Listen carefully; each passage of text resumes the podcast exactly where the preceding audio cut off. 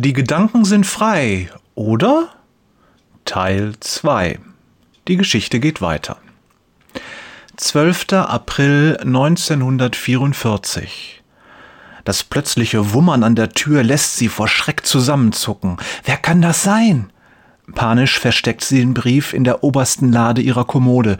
Während sie noch krampfhaft versucht, die Schublade zu schließen, ertönt das Wummern zum zweiten Mal. Ich komme! Hastig ordnet sie ihre Schürze und zieht die Jacke gerade. Bangen Herzens geht sie zur Tür, das Herz klopft ihr bis zum Hals, draußen peitscht der Wind, sie öffnet die Tür einen Spalt. Entschuldigen Sie die Störung, sagt die große dunkle Gestalt, während ihr der Regen wütend ins Gesicht peitscht. Erleichterung durchflutet sie wie eine warme Welle. Mit zitternder Stimme fährt ihr Nachbar fort. Ich wollte Sie nicht erschrecken. Es ist nur so, dass sie ins Krankenhaus gerufen wurde. Es ist dringend. Können Sie auf Fritz aufpassen? Sie blickt auf das verängstigte Kind und dann zurück in das ernste Gesicht des Arztes. Sie nickt, öffnet die Tür weiter und winkt sie herein. Natürlich, kommen Sie rein. Fritz kann bei mir bleiben. Vielen Dank. Aber ich weiß nicht, wann ich zurück sein werde. Er beugt sich herunter, drückt seinen Sohn einen Kuss auf die Stirn und flüstert ihm etwas ins Ohr, bevor er sich umdreht und in die stürmische Nacht hinausläuft.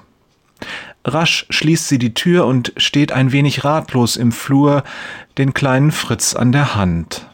Sie führt ihn in die Küche, wo die letzten Glutreste im Ofen noch etwas Wärme spenden. Keine Sorge, mein Junge, wir sind hier sicher, und morgen früh kommt dein Vater und holt dich ab.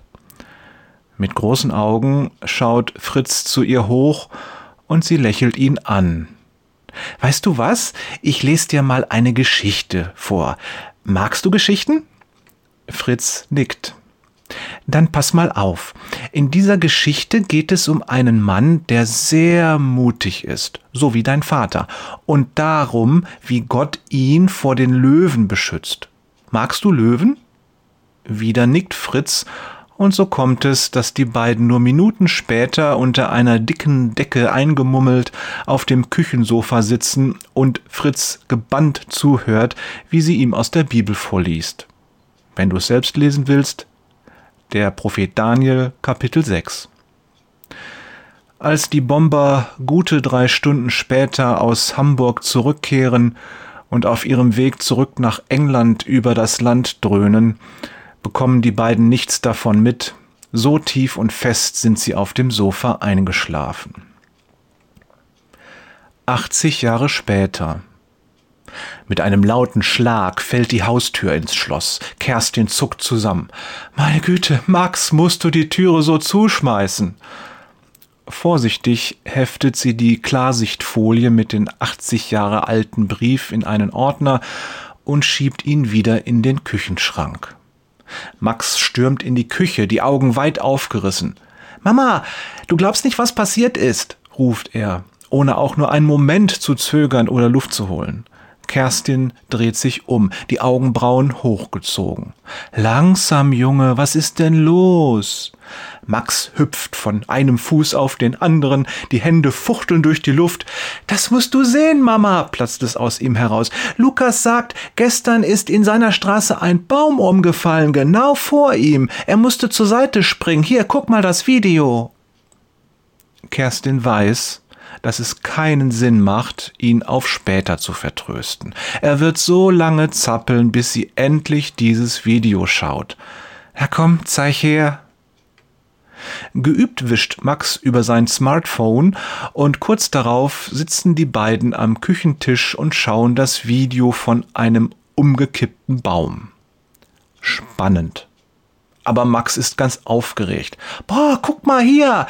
Und er zeigt auf ein ähnliches Video, das der Algorithmus ihnen vorschlägt.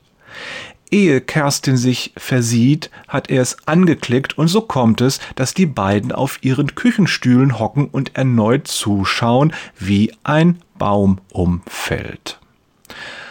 So, mein Lieber, Kerstin zeigt auf das Display, ehe die Fortschrittsanzeige das Ende erreicht hat. Jetzt wollen wir erstmal was essen. Ach, Mama, lass uns doch noch kurz gucken. Leonie hat mir auch ein Video geschickt und ich habe ihr versprochen, dass ich das gucke. Angestrengt scrollt Max durch die Liste seiner Videos. Das kannst du auch später machen, mein Digger. Max sitzt da, starrt auf das Display, scrollt rauf, scrollt runter. Seine Augen fliegen über die Titel der Videos eines nach dem anderen. Hier ist es, Mama, er lacht. Oh, cool, ich glaube, das ist von letzter Woche, als der Sturm war. Schon flirrt es wieder auf dem Display seines Smartphones. Max. Kerstin klopft ihrem Sohn auf die Schulter. Erde an Max, bist du da? Max Stirn runzelt sich. Er hebt den Kopf und seine Augen blitzen zornig. Was ist? entfährt es ihm scharf. Junger Mann, leg jetzt bitte das Handy zur Seite, wir wollen essen. Nur noch dies Video. Jetzt. Schmollend drückt Max auf den Pausenknopf und legt das Smartphone auf den Stuhl neben sich. Stellst du bitte die Teller auf den Tisch? Aufmerksam betrachtet Kerstin ihren Sohn. Theatralisch und bewusst schwerfällig steht Max auf und holt die Teller aus dem Schrank. Bing! Wieder dieses Hallen, eher ein Hauch als ein Geräusch, für Max aber ist es ein Trompetenstoß. Hastig stellt er die Teller auf den Tisch und greift nach seinem Smartphone. Ich wusste gar nicht, dass er sich so schnell bewegen kann, geht es Kerstin durch den Kopf. Kann ich heute Nachmittag zu Lukas, Mama?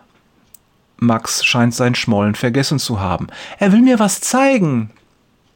Ja, mein Schatz, aber erst nach den Hausaufgaben.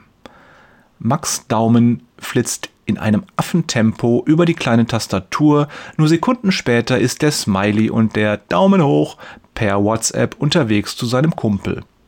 Was essen wir denn? Kerstin will gerade erzählen, dass sie einen Auflauf vorbereitet hat, da hält Max ihr schon ein Bild unter die Nase. Hier, Florian hatte gestern Pfannkuchen mit Bananen. Hast du das schon mal gesehen? Kerstin seufzt. Nein, so etwas hatte sie noch nie gesehen. Morgen geht es weiter und vielleicht, aber nur vielleicht, kommen wir dann endlich auch zu Kerstins Idee. Liebe Grüße von Jörg, freut sich schon auf morgen. Peters und Thorsten, boah, du machst es aber spannend, Wader.